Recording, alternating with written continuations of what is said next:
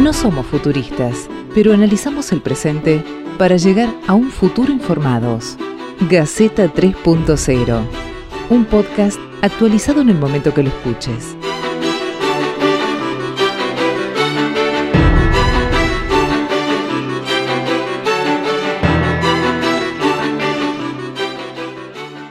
Bueno, bienvenidos a Gaceta 3.0, este podcast que decidimos hacer un grupo de amigos, periodistas, amigos de todo el país, que nos juntamos a través de Zoom, porque quisimos hacer esto porque nos, nos invitaba a analizar lo que está pasando en Argentina y en el mundo con la pandemia del coronavirus o COVID-19 nos invitaba a reflexionar sobre lo que va a pasar cuando alguien baje la bandera y diga, bueno, hasta acá llegó la, cuarentena, vuelvan todos a la normalidad. ¿Qué será la normalidad de ese día? Nos invita a pensar en cómo es la educación hoy, qué va a pasar para adelante, cómo es el trabajo, qué pasa con la salud, qué pasa con la economía, qué va a pasar después, cómo se reconfigura el mundo y la Argentina a partir de esta pandemia. Así que bienvenidos, un nuevo capítulo de este podcast Gaceta 3.0 hecho para ustedes.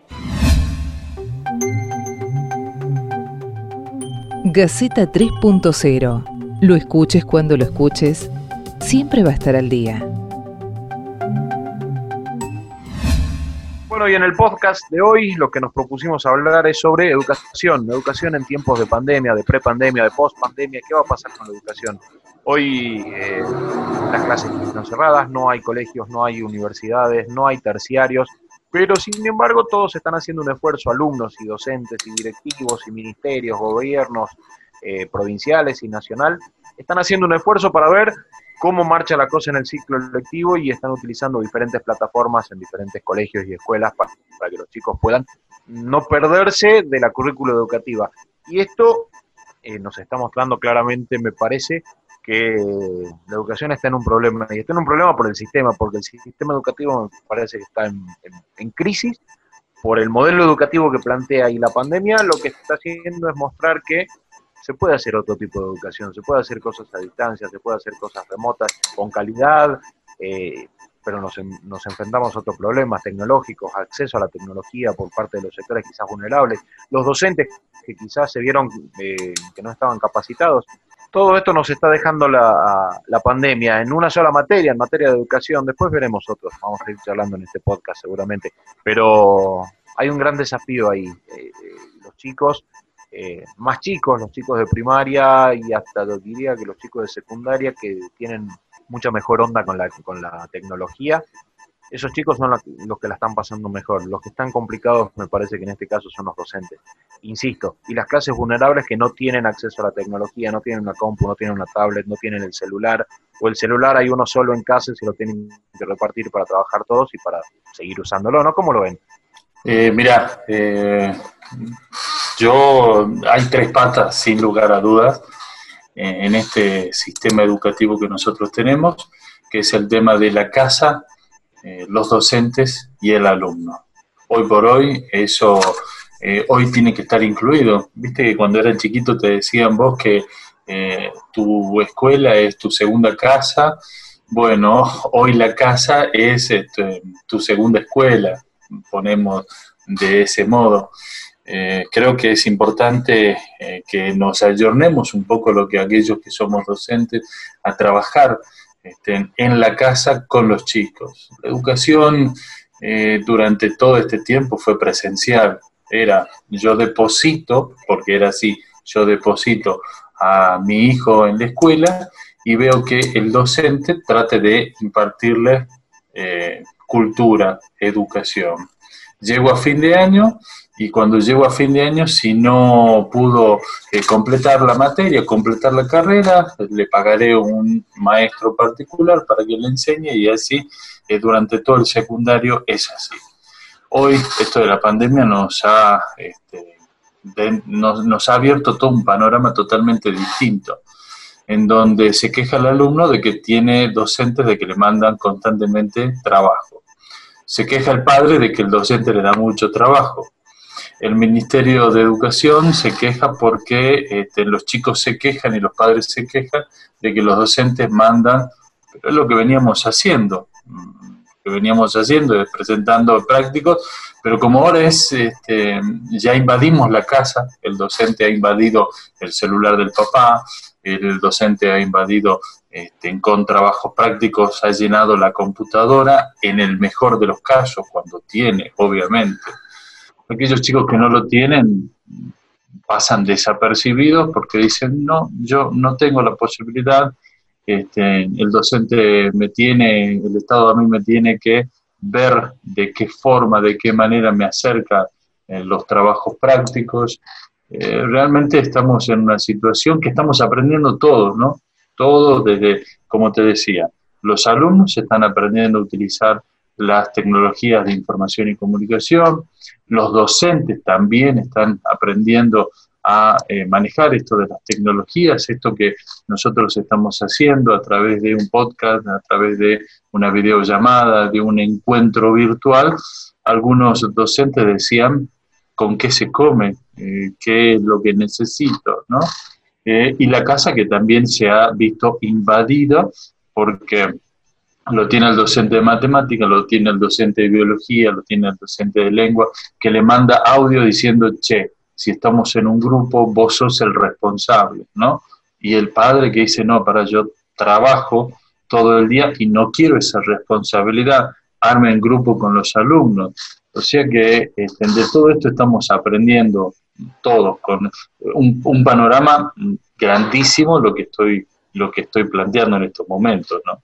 Me parece que, mm, retomando un poco lo que decía Diego al principio, Em, la idea de aprender en casa se complica mucho cuando la casa no ofrece un lugar adecuado ni condiciones mínimas. Eh, muchas veces los adultos no están preparados para acompañar a, ese chico que tiene que, estar en que tiene que seguir los, pasos que, que se en una escuela normal.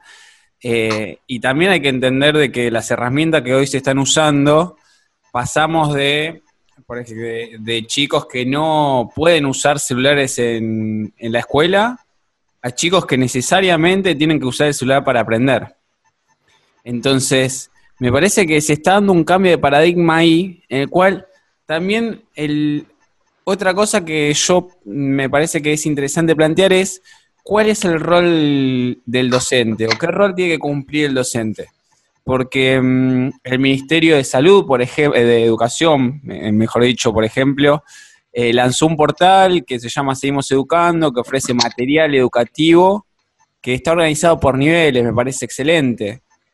Pero creo que el material por sí solo no, no sé si llega a, a, satisfacer las necesidades del chico o de los niños que tienen que, estudiar.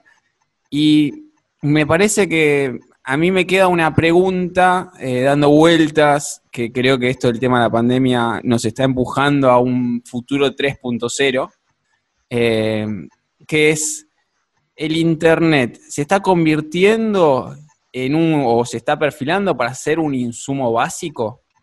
Como el agua, la luz, eh, llega un momento en el cual es realmente necesario, me parece, que, Internet también empiece a, jugar un rol y más siendo que en esta época de pandemia es lo que nos está uniendo, increíblemente. Es lo que los alienaba y ahora es lo que nos une.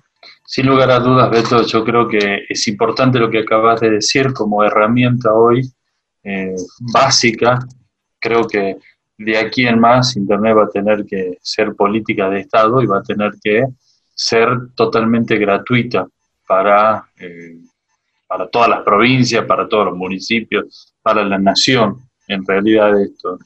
Eh, los chicos sí trabajaban con el celular, vos, este, muy pocos, ah, por lo menos de la experiencia que tengo el año pasado, eh, muy pocos chicos no tenían celular que, uno decía, bueno, los chicos no pueden llevar los celulares a la escuela, pero la mayoría, casi el 90%, tenía la posibilidad de tener eh, acceso a, un celular y mal que mal a través de los juegos, a través de la internet, del Facebook, estaban, estaban conectados. pero sí creo que es importante lo que acabo de decir, que hoy eh, la Internet va, va, a tener que ser, este, como esto se llama 3.0, seguramente tiene y va a tener que ser una política de eh, plantear y llevar los conocimientos y llevar este, la tarea a casa. Creo que va a ser un cambio muy fuerte, muy fuerte de los docentes viejos, como en el caso este, mío, que ya tengo como 25 años en, la docencia, y este, que nos estamos ayornando de a poco eh, en esto que, que, estamos haciendo. Sí, a mí, a mí particularmente lo que me, lo que, no, no, sé si me preocupa, pero una de las cosas que me llama la atención es eh, el problema que tuvieron los docentes, ¿no? Eh, y, el, y ese problema que tuvieron los docentes que se vio reflejado en el problema que tuvieron los hijos de los docentes, porque eran los hijos los que los ayudaban a ayornarse a las distintas plataformas que hayan decidido usar, sea, no sé, Google Classroom, eh, Skype, WhatsApp, lo que sea, eh, a grabar videos, porque tuvieron que empezar a, decir, bueno, ya no estoy frente al aula, ¿qué hago? ¿Cómo lo explico a los chicos de una forma eh, verbal? Porque estoy acostumbrado a hacerlo eso y con un pizarrón. Y ahí hubo una sobrecarga a los, a los hijos de los docentes, que a su vez son alumnos de otros docentes. Entonces tenían que hacer de ayudante del docente, de alumno del docente, y fue medio traumático al principio, después la cosa me parece que se fue acomodando, ya llevamos como, no sé, 40 días de aislamiento, no sé, parecen dos mil días de aislamiento, pero la cosa se fue medio acomodando. Y otra cosa que me llamó la atención, o que me llama la atención, es pensar qué va a pasar con los chicos cuando vuelvan al aula. Porque hoy los chicos eh, se están acostumbrando a trabajar en su casa con el teléfono, manejan sus horarios, algunos más, algunos menos, pero después tienen que llegar otra vez al aula, cumplir horarios, llegar a la hora que tienen que llegar, los recreos, salir a la hora que tienen que salir, hacer la tarea sí o sí para el día siguiente. También me parece que hubo otro problema más que incluso lo recomiendan eh, médicos y psicólogos con el tema de la tarea del colegio, es que no se los sobrecargue a los chicos porque ya tienen un estrés extra por estar encerrados en su casa sin poder salir y me parece que hubo docentes que no lo entendieron o, que directivos que no lo entendieron, así que es, mucho lo que queda dando vueltas, pero puntualmente una de mis preocupaciones a futuro es qué va a pasar con los chicos, cómo se vuelven a readecuar a la escuela tradicional del docente con el pizarrón, todos los chicos sentados, callados, no pueden usar el teléfono,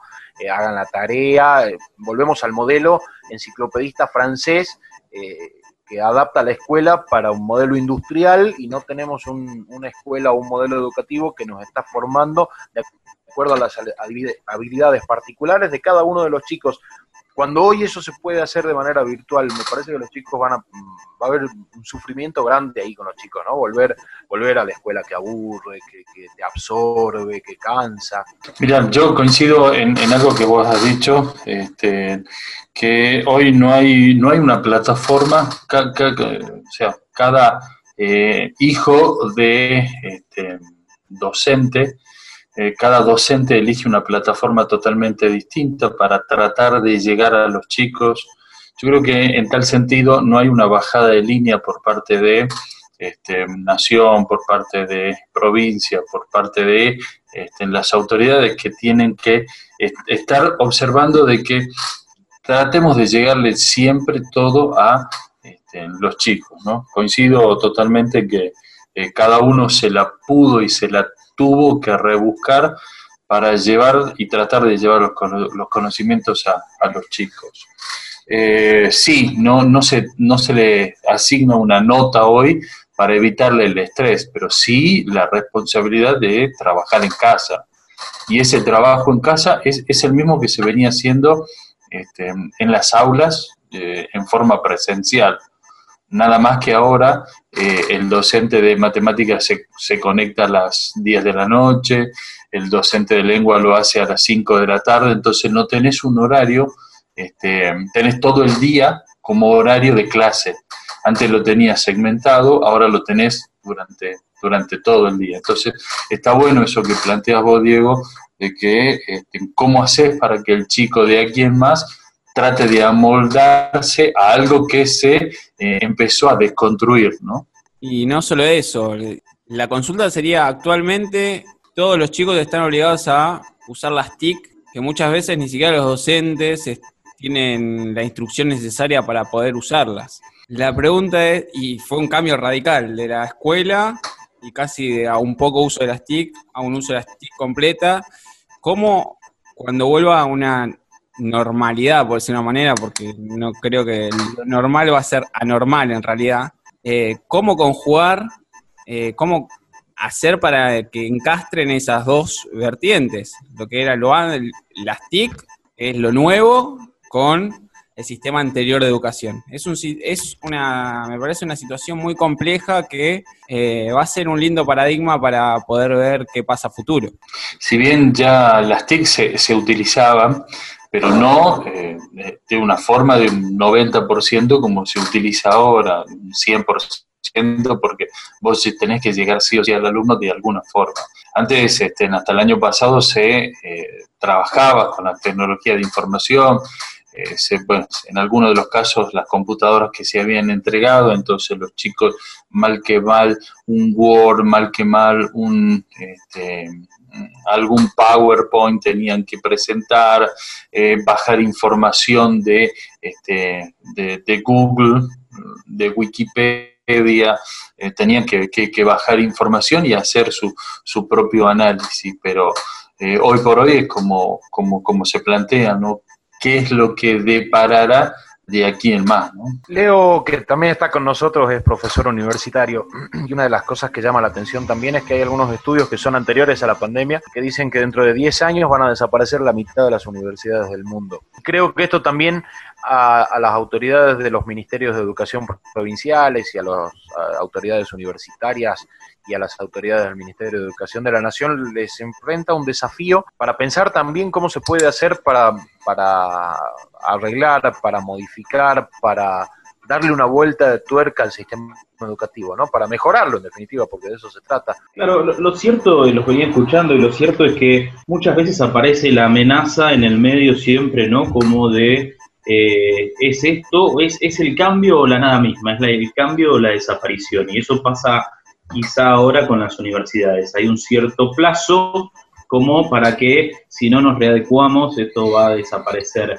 Y quizá pasa lo mismo en algún punto eh, a través con la escuela. Digo, me, me, pregunto todavía con la escuela primaria y la secundaria, cuánta brecha todavía tenemos en un país tan amplio como el nuestro, ¿sí? a nivel de poder trabajar o no en este contexto en el que estamos viviendo hoy con todo lo que es tecnología. Bueno, con la educación universitaria pasa lo mismo y pasa eh, no solo en, las grandes provincias con relación a pequeñas ciudades que también tienen universidades. Digo, si hoy se va al centro de la provincia de Buenos Aires, donde hay grandes universidades, tienen todavía serios problemas para poder conformar un aula virtual y de alguna forma poder tener contenidos a todos los alumnos que son de distintas localidades. A esa gente de distintas localidades que llegan a pequeñas, grandes ciudades para poder eh, meterse en el mundo de la educación universitaria, le estamos avisando que en un plazo de 10, 15, 20 años todo ese sistema va a desaparecer. Digo, ¿cuál es, ¿Cuál es el fondo y cuál es la formación a la que estamos aspirando a un futuro de esa gente que hoy tiene 18, 20 años, cuando están haciendo un ingreso universitario, y le decimos, bueno, a los 40 se van a encontrar con un mundo absolutamente distinto al que hoy están entrando y quizá lo que ustedes conocen ya no exista. Esa me parece que es la discusión de fondo que hay que plantearse en países tan largos como y tan anchos como el nuestro. Y yo te redoblo un poquitito más la, eh, la, apuesta, Leo, ¿no? ¿Qué pasa aquellos que están más en el interior? Que eh, su proyecto es llegar a la universidad. Y cuando llegas a la universidad le decís, no, no, para la universidad hoy es una computadora, es eh, tener acceso a Internet, cuando vos antes eh, querías ver todo un edificio en donde este, tenés ese objetivo y, resulta que hoy este, la universidad va a estar al alcance de todos eh, si hay conectividad. Por eso cuando hablábamos hace ratito, yo hablaba y, ponía el punto neurálgico de que Internet va a tener que ser una política realmente de Estado, de llegar gratuitamente. Eh, nosotros tenemos chicos en Iruya, tenemos chicos en Iruya, es un pueblo que está a, Diego, ¿cuánto estará? Eh, ¿Seis, siete horas? Siete horas y pico de, viaje, pero tenemos, eh, Salta, por ejemplo, tiene la particularidad de que tiene nueve comunidades originarias. Es la provincia de la Argentina con más comunidades originarias y tenemos nueve etnias, no es que tiene nueve comunidades, nueve etnias diferentes y lugares aisladísimos que no tienen ningún tipo de conectividad y esos chicos quedan quedaron allá lejos, ya venían alejados y me parece que ahora este, quedaron quedan un poquito más, más rezagados. Claro, y, por ejemplo, a esos chicos me refiero. Esos chicos dicen, bueno, yo termino el secundario y quiero una universidad. Y esa universidad, hoy con esto de la pandemia, eh, se ha convertido en esta computadora, en esta PC que, que, tengo y que tenemos trabajando hoy por hoy donde todo el conocimiento está ahí, Entonces, eh, ¿cuánto, ¿cuánto de importancia va a tener que ser de aquí en más esto de estar conectados todos los, todos los chicos. Sí, de hecho se, nos ha planteado de alguna forma, o se ha visto de alguna forma, que eh, cuando se cumplieron 20, 25 días de la aislamiento en nuestro país, nos enteramos de pequeños pueblos en el extremo norte y en el extremo sur que no se habían enterado de la pandemia porque se habían quedado sin conectividad en sus radios, comunidades absolutamente rurales y aisladas. Bueno, ¿cómo le vamos a llegar con, si no le podemos llegar ni siquiera con la información básica, cómo le podemos llegar con educación a esos extremos? Esa quizá es la otra pregunta que queda pendiente en un futuro no muy lejano, porque esa gente, como te digo, se enteró de la pandemia de aislamiento a los 20 días de cumplido ese aislamiento, porque recién le llegó el refuerzo que le llevaba el Estado a través de las fuerzas federales, que le llevan cada una vez por mes, le llevan alimentos y demás cosas, y en ese momento le llevaron pilas y fueron conectados a una radio, y ahí se enteraron de que estábamos aislados preventivamente todo el país si no ni siquiera se hubiesen enterado. Bueno, ¿qué pasa con esos chicos de esas pequeñas localidades o de esas familias que están aisladas en los extremos y que tampoco acceden ya no de una eh, educación universitaria, sino a una educación básica. Muchas preguntas nos quedan dando vueltas, ¿no? Y yo creo que lo único que nos va a terminar respondiendo todas estas preguntas es cuando definitivamente alguien baje la banderita y diga, bueno muchachos, acá termina la pandemia, vuelvan todos a la normalidad y vamos a ver a ver qué pasa, a qué nuevos problemas nos vamos a enfrentar. Eh, independientemente de que ya tenemos algunos problemas preexistentes y vamos a tener otros, y vamos a ver cómo los, qué, capacidad tenemos como, como, Estado, como personas, como eh, nosotros como periodistas, los docentes como docentes, como para empezar a resolver los problemas que se vienen. Y yo insisto, me parece que queda el gran desafío para las autoridades educativas de ver el sistema educativo porque este es un sistema que iguala a todos independientemente de sus capacidades. Todos acá vamos a la escuela y nos dicen que 2 más 2 es tanto, que geografía es así, que esto es así, y si vos no sos bueno para matemáticas, fuiste, tenés que aprender lo mismo cuánto es 2 más 2. Y en una de esas vos tenés otras habilidades y la escuela y el sistema no te, lo, no te los dan, no te los brindan porque te formatean para un modelo industrial. Y el teletrabajo me parece que llegó para quedarse y a los chicos hay que formarlos para eso. Eh, hay, un fenómeno que hablaremos en otro momento que se llama nomads, que son eh, personas que trabajan de manera muy colaborativa con cualquier lugar, en cualquier lugar, con cualquier persona, sin ningún problema, y no tienen problemas, son tremendamente creativos, desafiantes, y si tienen que dejar un trabajo para irse a otro no es un fracaso, se van y punto y, trabajan de forma remota y estos problemas los van a tener más adelante nuestros chicos, los que vengan. Queda una consigna que preocupa, ¿no? Sí, de hecho me parece que este, este tiempo nos ha enseñado a que hay cambios fundamentales que se están llevando a cabo y que hemos empezado a pensar en los más importantes, en la sociedad, en la educación y en los que vienen después, la justicia, la seguridad y otros tantos temas. Pero realmente por una vez hemos puesto los temas importantes sobre la mesa como para poder sentarnos a charlar y a discutir. Sin lugar a dudas que creo que eh, hay que empezar a discutir los, eh, los nuevos, podríamos llamarlo desde aquí en más paradigma que, se vendrán en cuanto a la realización de cómo eh, hay que educarnos todos. Hoy, donde cuando venían con una, un sistema de clases normal, ya el cambio era muy fuerte y el golpe se venía notando en cada examen de ingreso de cualquiera de las carreras eh, más renombradas, de medicina, derecho, etcétera. Digo, después de esto, ¿qué es el desglose de lo que puede llegar a quedar? Sí, la, la, deserción que también puede haber en cuanto a, no, yo por la situación económica no tengo computadora, por la situación social, este, mi papá hace lo que tiene celular y ahí es donde me mandan. Entonces eh, dijo, no, ya está, hasta aquí llegué, eh, me dedico a laburar. Eso también va a ser una preocupación muy, pero muy grande, en donde vamos a tener mucha gente, eh, muchos chicos, esos chicos que este, no van a terminar el secundario o van a abandonar porque, bueno, la situación económica hoy con la pandemia, que este, el papá o la mamá o, su núcleo familiar no sale a laburar y ahora van a tener que salir todas, todos, todos, como así, este, a buscar un mango para, para mantener la casa. Sí, y, respecto al tema de pasar por promoción o no, eh, yo soy de la generación de, de las personas que pasamos de, de, grado uno o dos años por promoción. Y la verdad que se hace muy, muy complicado después poder agarrar el ritmo. Y, y después llegas a la universidad y la cosa te cuesta de verdad horrores. Es mucho más difícil pero también debe ser mucho más difícil pasar el verano eh, asistiendo a clases. Eh, esta, esta pandemia ha cambiado muchas cosas, ¿no? Definitivamente. Lo único, no tenemos en claro demasiadas cosas, esto seguro, porque ni siquiera tenemos en claro cómo es el virus, eh, cómo se lo enfrenta, cómo se lo trata, porque todos los días aparece algo nuevo. No, no tenemos en claro qué va a pasar con la economía, o, o si hay un falso dilema entre salud y economía. Porque hay gente que quiere que la cosa vuelva a la normalidad y que se mueran los que se tengan que morir, aunque suene crudo. Eh, tampoco sabemos qué va a pasar con la educación. Esta pandemia lo que nos está dejando en claro es que no hay absolutamente nada seguro y que nos han desmoronado un montón de situaciones que nosotros teníamos vistas como normales.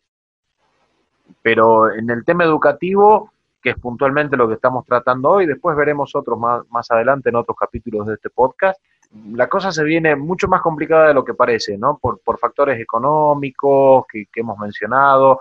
Eh, en algún momento hablábamos y, decíamos el que, el que se adapte mucho más rápido a las herramientas que nos provee hoy la tecnología va a tener un mucho mejor futuro. El problema no es quién tiene ganas de adaptarse también, sino quién puede adaptarse. Y ahí la brecha socioeconómica mm, nos deja nos deja una, una llamada de atención importante.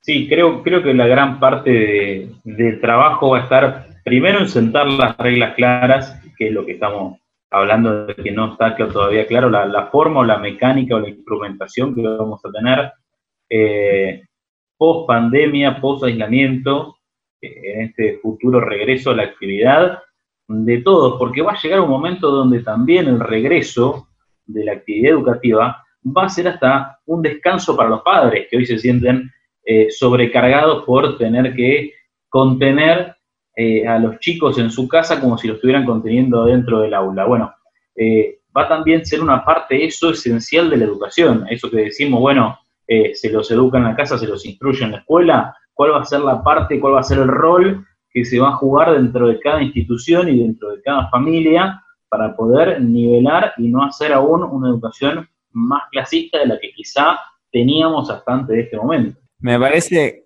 que claramente la discusión que se va a venir es qué pasa en la educación 3.0, eh, que claramente hasta que no se termine la pandemia hay muchas cosas que van a quedar sin respuesta eh, y no nos queda otra que que analizar este presente con las herramientas que el sistema educativo actual nos da y, lo que nos enseña, lo que muchas veces eh, los docentes están intentando resolver de una manera que muchas veces el sistema atrás no los apoya.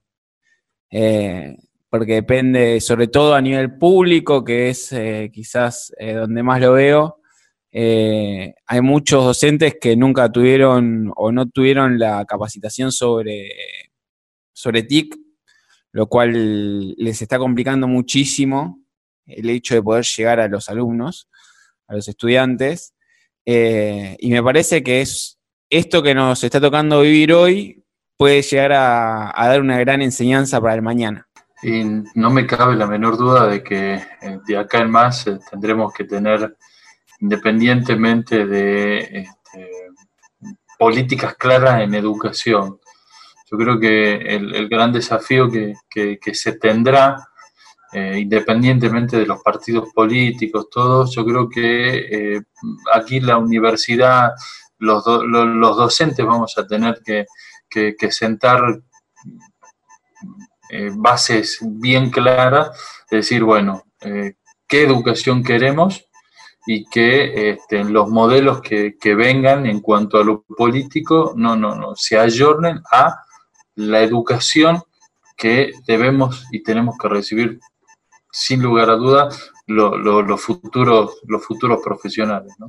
Bueno, y hasta acá llegamos entonces, amigos podescuchas, con este nuevo episodio de Gaceta 3.0. Esta noche estuvimos eh, Leonardo García, quienes habla Diego Comba, Norberto Sánchez y Hugo Verón. En el próximo capítulo alguien más estará, alguien menos estará, porque acá nos vamos juntando, nos vamos hablando amigos, amigos y periodistas durante la semana y nos vamos diciendo, bueno, ¿de qué hablamos? Y lo vamos armando. No sabemos quiénes van a estar, pero sí sabemos que lo estamos haciendo con todo el cariño del mundo y pensando en ustedes, pensando en qué podemos aportar nosotros para ustedes y pensando en qué va a pasar cuando esto se termine. Si es que se termina, ¿se termina? Sí, se termina, en algún momento se termina. Gracias.